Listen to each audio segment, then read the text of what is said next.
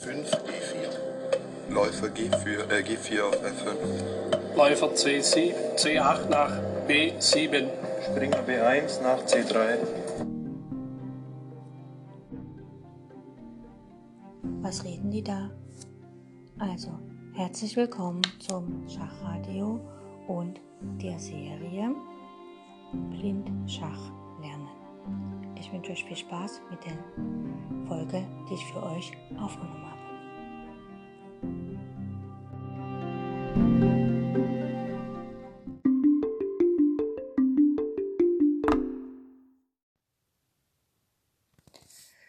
Die heutigen Übungen zum Thema Blindschach bestehen darin, dass wir versuchen, den schwarzen König so schnell wie möglich Schachmatt zu setzen. Und zwar haben wir in jeder Stellung steht der schwarze König auf dem Feld H8 und die weiße Dame auf dem G Feld G2. Wenn jetzt ähm, schwarz dran ist, muss der König sozusagen, weil er ja nicht auf der G-Linie nach G8 oder G7 kann, muss er halt nach H7 ziehen und das Ziel ist, dass dann die Dame auf dem Feld G7 matt setzen kann. Das ist so das Grundprinzip der Aufgabe. Und jetzt fangen wir an mit dem ersten Teil und zwar, ähm, wie gesagt, der schwarze König steht auf dem Feld H8 und die weiße Dame auf dem Feld G2 und der weiße König steht auf dem Feld E5. Und was kann Weiß jetzt spielen, damit er nachher im nächsten Zug tatsächlich auf G7 mit der Dame matt setzen kann?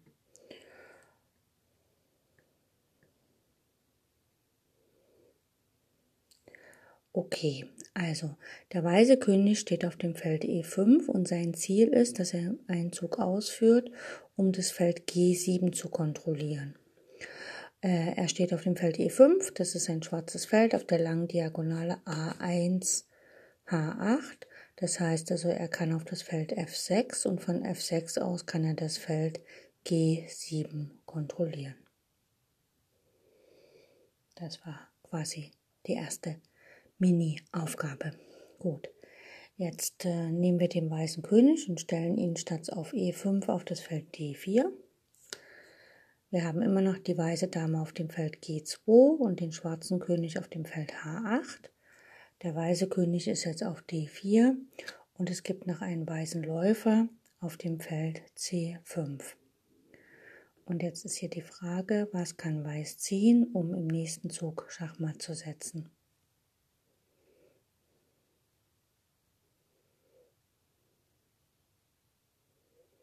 Gut, als erstes müssen wir feststellen, dass der Läufer auf C5 auf dem schwarzen Feld steht. Das C5 ist ein schwarzes Feld. Und das heißt also, er kann in einem Zug erreichen, dass er das Feld G7, was ja auch ein schwarzes Feld ist, kontrolliert. Und da müssen wir schauen, er könnte theoretisch auf die lange Diagonale gehen, also auf die Diagonale A1, H8. Das kann aber nicht, weil der König auf D4 steht. Und das heißt, dass er muss anders auf das Feld G7 einwirken. Und das kann er nur von dem Feld F8 aus. Also der Läufer von C5 geht nach F8, kontrolliert das Feld G7 und Schwarz muss halt König H7 spielen. Und dann kann Weiß damit G2, G7 matt setzen. Gut. Wir können den König, unseren weißen König, für die nächste Aufgabe auf D4 stehen lassen. Und ähm, die weiße Dame steht auf G2. Und es gibt noch einen weißen Springer auf E3. Und es gibt den schwarzen König, wie immer, auf H8. Und es gibt keine weiteren Figuren. Also nur den König auf D4, die Dame auf G2, den Springer auf E3 und den schwarzen König auf H8. Und jetzt ist wieder die Überlegung, wie kann man äh, als Weiser so spielen, dass man das Feld G7 unter Kontrolle bekommt, so dass man dann im nächsten Zug Dame G7 spielen kann Schachmatt setzen kann. Genau, und da gibt es nur die Möglichkeit, mit dem Springer zu ziehen. Und jetzt muss man halt ausprobieren, welcher Springerzug wirkt auf das Feld G7. Und äh, Schwarz, äh, der weiße Springer steht auf E3, das ist ein schwarzes Feld. Er will im nächsten Zug muss auf ein weißes Feld und danach kann ein schwarzes Feld kontrollieren, also das haut schon mal hin. Und dann gehen wir mal die Rande um.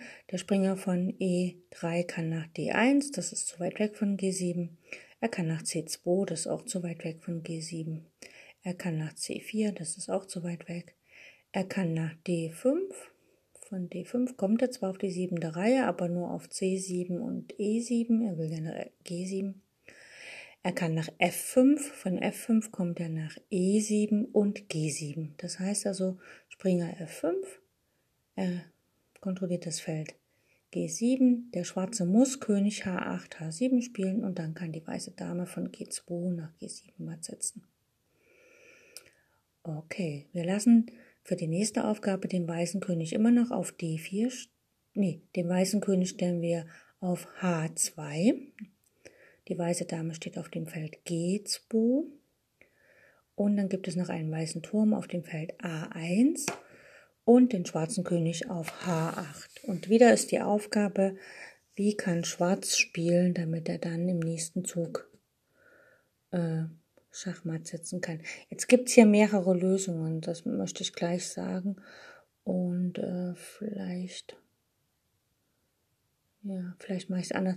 Also ähm, der, der weiße König steht nicht auf dem Feld H2. Wir stellen mal den weißen König auf das Feld ähm, bringt auch nichts. Na gut. Wir lassen mal den König auf H2, den Turm auf A1 und ähm, die Dame auf G2. Jetzt wäre eine Lösung, dass der Turm zum Beispiel nach A4, A5 geht oder A3 und dann halt im nächsten Zug auf der H-Linie matt setzt. Das wollen wir aber nicht. Wir wollen, dass die Dame auf dem Feld G7 matt setzen kann und da ist halt die Überlegung, wo kann der Turm hingehen, damit er auch das Feld G7 kontrolliert. Und ähm, hier ist ganz wichtig zu erkennen, dass der Turm nicht nach A7 gehen kann, weil wenn er das macht, ist Schwarz Patt. Ne, dann der König kann ja nicht auf die G-Linie wegen der Dame und er könnte dann auch nicht auf die siebente Reihe gehen, also nach H7 wegen dem Turm. Das heißt also, der Turm kann nicht von A7 aus das Feld G7 kontrollieren, sondern er muss auf die G-Linie und kann von dort aus ähm, das Feld G7 kontrollieren. Dann da muss der, König, der schwarze König dann nach H7 gehen und die Dame kann auf G7 matt setzen. Aber wie gesagt, es gibt ja auch andere Lösungen. Also das, ähm, der Turm könnte auch auf A5 gehen, König H7, Turm H5 matt oder auf A4 oder auf A3 und dann dort matt setzen. Und es hilft auch nicht, den König nach H5 zu stellen, dem Weißen, in der Ausgangsstellung, weil dann könnte der Turm Schach sagen auf A8, der König muss hochgehen und dann kommt Dame G6 matt. Das funktioniert also auch nicht so als Studie. Deswegen ähm, habe ich hier die Lösung angegeben. Okay, die letzte Aufgabe davon ähm, der weiße König steht wieder auf dem Feld D4. Die weiße Dame steht auf dem Feld G2 und es gibt noch einen weißen Bauer, der steht auf dem Feld H5 und der schwarze König steht auf dem Feld H8. Und hier ist wieder die Frage, was kann Weiß spielen, um im nächsten, übernächsten, also was kann Weiß im nächsten Zug spielen, um im übernächsten Zug matt zu setzen. Und da gilt es nur zu erkennen, dass der H-Bauer im Moment das Feld G6 kontrolliert, aber wir wollen ja das Feld G7 kontrollieren. Das heißt also, der H-Bauer geht einen Schritt nach vorne, der König kommt nach H7, der Schwarze, und dann kann die Dame auf G7 matt setzen. Die Dame deckt den Bauern und der Bauern deckt die Dame und damit ist es matt. Gut, das waren die Mini-Aufgaben für heute. Ich hoffe, es hat euch Spaß gemacht und wir hören uns demnächst wieder. Mein Tipp für euch, wenn es zu schnell war, einfach dem nächsten Schachbrett aufbauen, die Stellung und dann so nachvollziehen und dann nach und nach einfach meine Podcasts nochmal hören und ihr werdet euch erinnern, was ihr logischerweise gemacht habt und dann könnt ihr das auch ohne Brett nachvollziehen in eurem Kopf. Okay, ich wünsche euch viel Spaß und für die nächsten Schachveranstaltungen maximale Erfolge. Tschüss.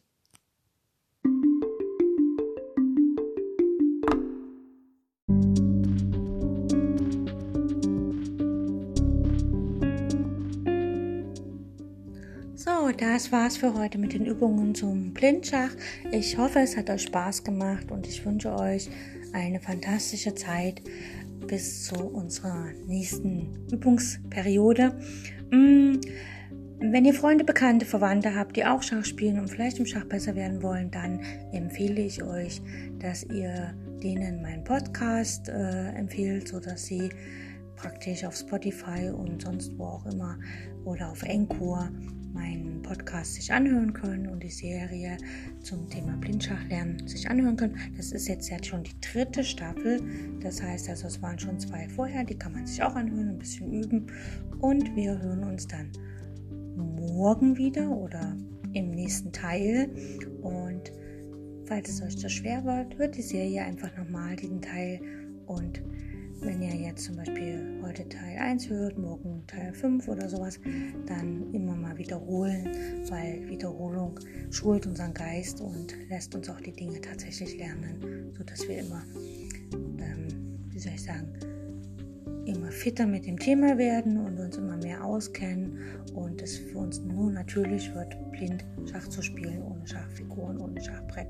Und letztlich in unseren Zeiten heutzutage, wo wir vielleicht unsere Freunde und so nicht so treffen können, wie wir wollen, dann ist es vielleicht ganz witzig, wenn man mal über Skype oder Telefon oder irgendein Chat ganz normal Schach spielen kann, ohne ein Brett in der Hand zu haben oder ein Brett vor der Nase zu haben.